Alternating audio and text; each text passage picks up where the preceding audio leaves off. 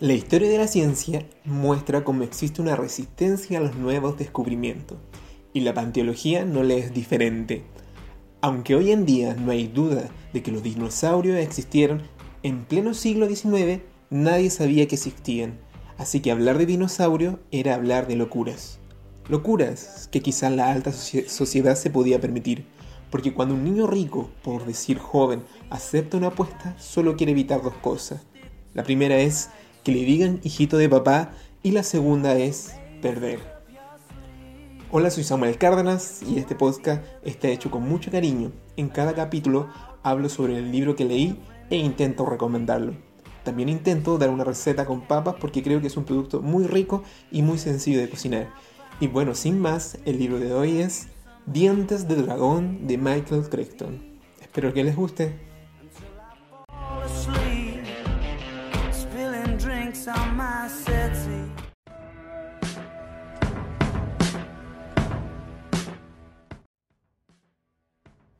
Me cuesta pensar en una receta con papas para este capítulo. Creo que la cuarentena nos tiene bastante cansado a todos. Y yo me creo una rutina y con mucha flojera solo me he preparado papas cocidas. Este libro narra en parte la vida de un joven aristócrata de fines del siglo XIX. Lo único que conozco de la alta sociedad, y por decir alta sociedad, en cocina son las papas duquesas. Y eso es por lo que mi mamá decía cuando éramos chicos. Las papas duquesas son unas bolitas de papas bien ricas que se fríen y aunque podría ir al supermercado a comprar una bolsa, también las puedes preparar en casa. Los ingredientes que necesitas para preparar tu papa duquesa son papas, huevos, mantequilla y un poco de harina. Su preparación consiste en cocer las papas, las mueles y luego las mezcla con huevo y la mantequilla. Al final haces unas bolitas con ayuda de harina para freírla. Cuando preparamos comida para un viaje, nunca pensaríamos en papas duquesas, más si este viaje consiste en horas de caminata o, recorrido en bus o en tren. El libro Dientes de Dragón está situado a finales del siglo XIX en Estados, Unidos y se trata de un viaje, sí, un viaje, que hace el estudiante de la Universidad de Yale, William Johnson, hacia el oeste, debido a una apuesta que tuvo con un grupito de amigos. Creo que la gran mayoría de las personas les gusta viajar. A mí me encanta viajar, ir a todas partes. Y en los planes de la gente rica siempre está contemplado Europa. Y por esos años no era la excepción. Para que nosotros hoy día realicemos un viaje necesitamos tener en cuenta muchas cosas.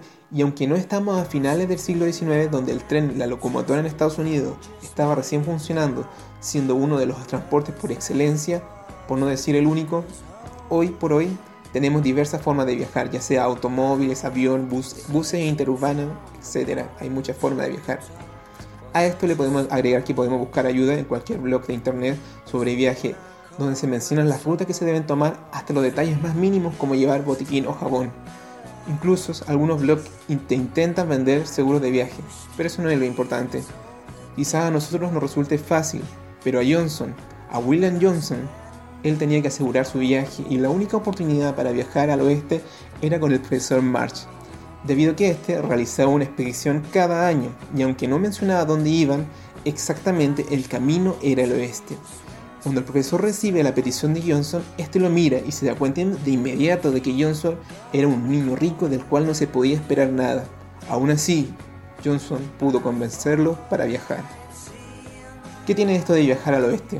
¿Qué tiene esto de viajar al oeste tan complejo? Bueno, el ferrocarril que se había construido hace un poco de tiempo estaba dando nuevas posibilidades de trabajo, siendo la minería del oro la más común, pero la más implacable, haciendo que los nuevos colonos se aventuraran en su búsqueda, creando así un conflicto con los indígenas.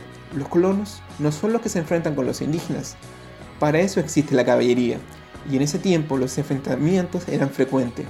Junto con todo esto, también se debe considerar que donde hay oro y riqueza, posiblemente hay ladrones.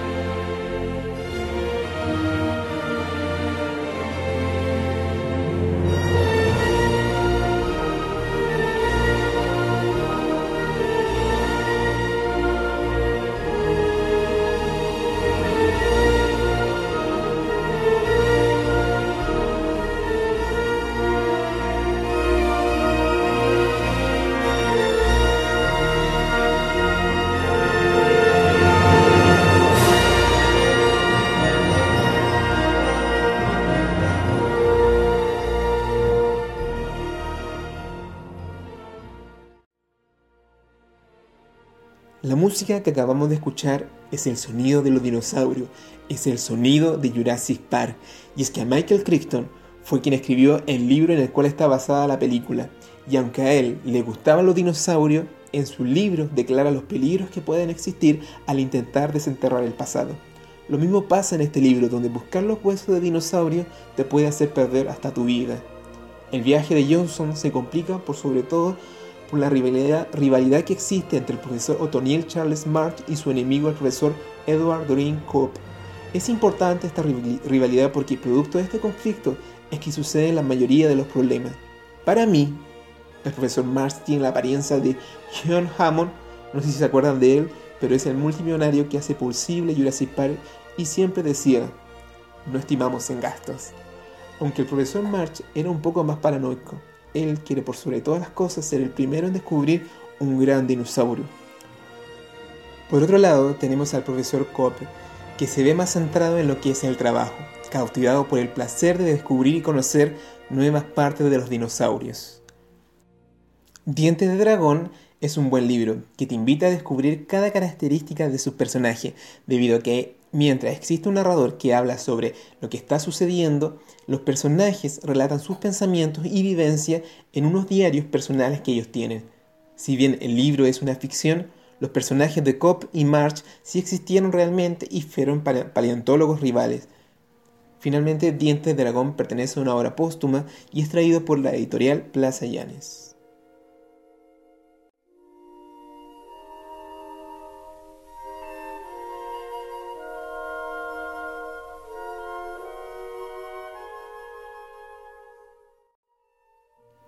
Michael Crichton nace en Chicago, en Illinois, un 23 de octubre de 1942. Fue un escritor, guionista, director y productor de cine estadounidense. Tras licenciarse de antropología en Harvard, fue profesor en la Universidad Británica de Cambridge y también se graduó en la Medical, Medical School de Harvard, pero nunca ejerció como médico. Uno de sus temas frecuentes en los libros es la amenaza que pueda tener el desenfrenado progreso científico.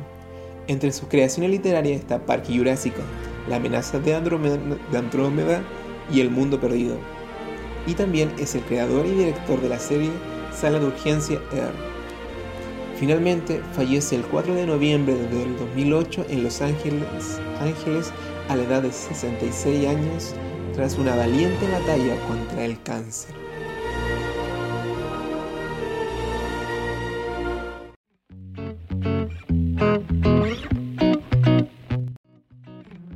Si bien en el libro eh, nos gusta toda la historia que hay, cada palabra la disfrutamos mucho, no podemos dejar desapercibidas algunas frases y estas son las que más disgusté creo mientras iba leyendo. La primera hace alusión a esta relación y diferencia que existen entre la religión y la ciencia. Eh, esta dice así, con el mismo fervor con que los religiosos luchaban por desacreditar la doctrina de la evolución, los hombres adinerados se afenaban por difundirla. La segunda cita menciona cómo este grupo de estudiantes que iba junto a un profesor de arqueología se encontraban intentando buscar huesos de dinosaurios, pero ellos no podían encontrarlos. Johnson escribió, caímos en la cuenta de que la pared entera del barranco estaba prácticamente repleta de huesos que hasta hace poco era invisible para nosotros y de pronto estaba tan claro como la luz del día. Y la tercera y última cita corresponde a esa bella mujer que se puede encontrar en el oeste y como el mismo libro lo menciona, una rareza que hacía que los hombres se comportaban de manera muy extraña. Esta dice, en aquel mundo rudo, la, señora, la señorita Emily Charlotte Williams parecía una visión encantadora y etérea.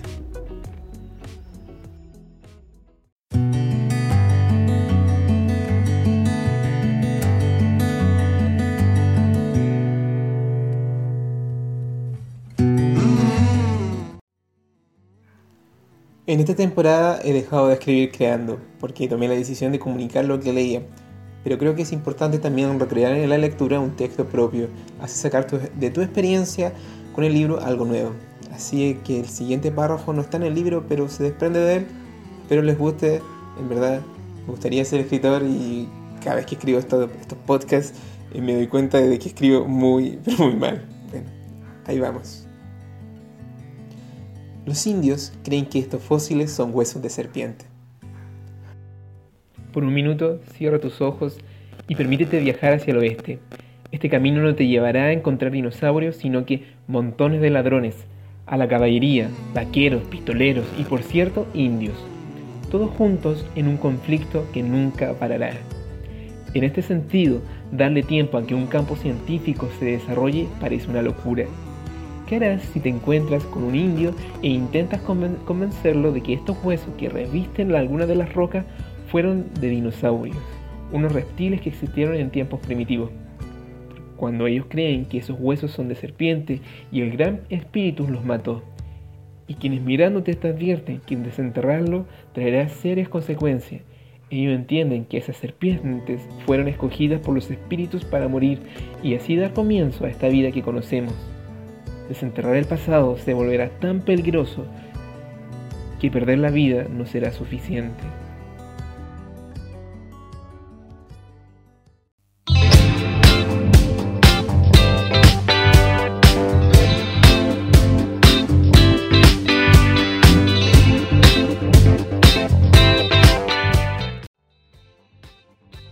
Y ya estamos terminando este octavo capítulo en la segunda temporada de Recomiéndome el libro, un podcast donde hablamos de comida y de gustar libros. Espero que le haya gustado este capítulo. En verdad sé que hay mucha gente en Irlanda que está escuchando mucho, en Estados Unidos también. La verdad no son muchos oyentes, somos poquitos, una comunidad chica, pero se le agradece un montón, en verdad. Eh, me gustaría darles regalo a todos, a cada uno, pero el presupuesto no me deja. Y por eso es que se viene el concurso de libros de la temporada, donde van a participar los cuatro libros en que leímos, que escucharon, y ustedes van a poder, si ganan, escoger uno de los cuatro. Espero que les haya gustado, en verdad. A mí me encanta hacer esto. Estoy mejorando mi habla, estoy mejorando mi escritura, estoy mejorando eh, escuchar los podcasts. Eh, me gustaría saber de ustedes, pero paso a paso, ¿ya? Eso, los quiero mucho y gracias, muchas, muchas gracias por escucharme. Nos vemos en una tercera temporada con nuevos libros, con nueva forma de escribir y espero que todo siga muy bien. Ánimo en esta cuarentena, por lo menos en Chile todavía seguimos en cuarentena y sé que por Europa y Estados Unidos y otras partes ya terminaron la cuarentena, entonces espero que estén bien y yo estoy muy bien, soy profesor y entonces eh, tengo mi sueldo bien asegurado. Espero que estén muy bien y se cuiden harto. Saludos. Muchas gracias por escucharme.